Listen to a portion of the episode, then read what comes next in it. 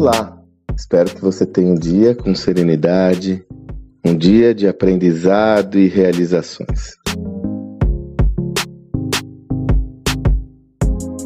Gravo esse áudio numa segunda-feira e toda segunda-feira, quem já me acompanha sabe, é dia da newsletter da semana, onde aproveito um tema para explorar em mais profundidade em um texto que você tem acesso, seja na descrição desse áudio ou então, se desejar, assinando sandromagaldi.com.br barra assinar e você receberá toda segunda pela manhã em casa essa newsletter. Como não poderia ser diferente, essa semana eu acelero nos conteúdos sobre negócios escaláveis.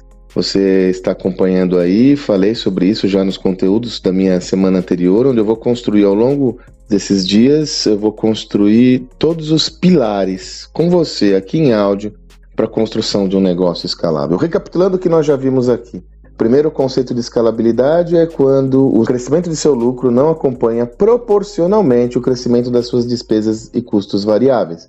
Assim, ele tem uma escalabilidade no lucro na medida que você cresce, sem a necessidade de empilhar custos ou despesas variáveis no negócio.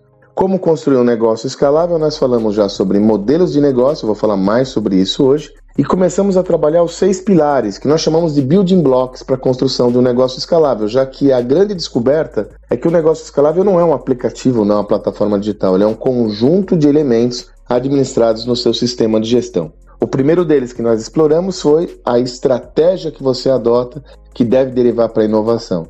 Hoje eu quero falar sobre um que é essencial, é o segundo, que é a centralidade do cliente. Existem muitos, muitos questionamentos sobre se realmente é possível construir negócios escaláveis em todos os negócios. E eu lhe digo, é possível, e o começo dessa jornada consiste numa análise minuciosa da jornada do cliente com o seu negócio. Deixa eu explicar com exemplos muito claros, muito claros. Você tem negócios e práticas que por vezes não são escaláveis. Por exemplo, saúde. A prática da saúde não é escalável, você precisa ter a inter-relação, interação com o indivíduo ali para determinado procedimento. Mas se você analisar todas as demandas de um cliente que vai procurar qualquer negócio de saúde, você vai entender que ele tem demandas não atendidas, que não se refere especificamente àquele tratamento. Vamos pensar um tratamento estético? De repente, esse indivíduo vai fazer um, um procedimento estético relacionado a alguma intervenção cirúrgica plástica, por exemplo. Mas veja, a demanda dele é por estética, autoestima, pode estar relacionado a elementos que conversam com qualidade de vida, dietas, exercício físico. Então, se você pensar esse indivíduo de uma forma mais plena, você vai ver que a, especificamente a intervenção que ele ou ela estão tendo, ela é só uma parte do todo. Se eu pensar a jornada, eu posso desenvolver outros modelos de escalabilidade. Nós temos visto isso em saúde com tecnologia, como por exemplo, usando telemedicina para fazer atendimentos em mais larga escala e ganhar escala na quantidade de atendimentos, oferta de serviços subsequentes, como eu já comentei, oferta de produtos adicionais, como eu já comentei, possibilidades de novos arranjos com automação de processos, como prontuário eletrônico, como outros serviços e por aí afora. E você não precisa fazer tudo isso sozinha ou sozinho, você pode ter parceiros que trabalhem em cada uma dessas jornadas e você sendo dona, muito entre aspas, do que? Da jornada do cliente. Outro que recebemos muitos questionamentos: empresas B2B, aquelas que entregam produtos ou serviços para empresas, podem ter negócios escaláveis, já que muitas vezes se refere a uma entrega mais tática de um produto que será usado por uma outra empresa? Claro que sim. E a lógica é a mesma, acompanhando a jornada do cliente. Por exemplo, serviços financeiros. Nós temos visto muitas empresas que entregam produto e têm a necessidade do financiamento. Aí você tem um leque de serviços financeiros, como o próprio financiamento, seguros e outros serviços que as empresas têm demandas e vão buscar em terceiros. Por que, que eu, como provedor desse produto, não facilito essa aquisição? Outra coisa, que é o modelo de sucesso da Amazon, transformar centro de custo em centro de lucro. É o que a Amazon fez com a Amazon Web Service, o negócio de hospedagem. A Amazon sempre teve uma demanda grande por utilização de banda de internet para viabilizar seus negócios. Ela tinha um parque instalado gigantesco ela viu que tinha ociosidade nesse parque. Ela começou a fazer o quê? Alugar essa ociosidade para transformar um centro de custo em centro de lucro. E hoje a Amazon só é o que é por causa da Amazon Web Services, a maior empresa de computação em nuvem do mundo. Na estratégia adaptativa a gente conta essa história. Tem muitos modelos que podem ser gerados de receita em cima de centro de custos. Modelos relacionados ao quê? Por exemplo, empresas muitas vezes, para entregar valor para o seu cliente, tem que entregar algum tipo de serviço de educação.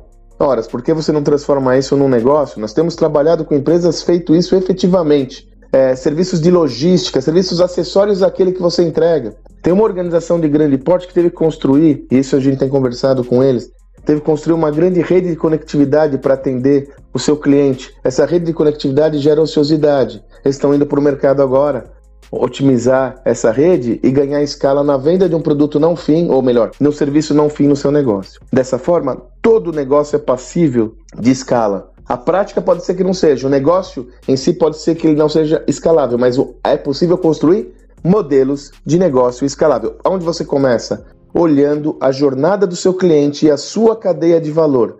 Cadeia de valor é tudo aquilo que acontece no seu negócio, desde o momento que você se relaciona com seus fornecedores até a hora que você entrega seu serviço. Correlacione essas duas visões, olhar de cadeia de valor, comportamento do cliente e mapeie todas as possibilidades de demandas não atendidas ou que você tem expertise para atender. Reflita sobre isso e aí você pode ter a base para construir modelos de negócio escalável. Lembrando que semana que vem nós teremos quatro encontros, dias 25, 26, 27 e 28, às 20h30, eu e José Salib Neto e mais convidados, onde nós iremos explorar com mais detalhes essa tese numa baita produção. Vamos para o estúdio, vai ter convidados virtuais, vai ser muito legal.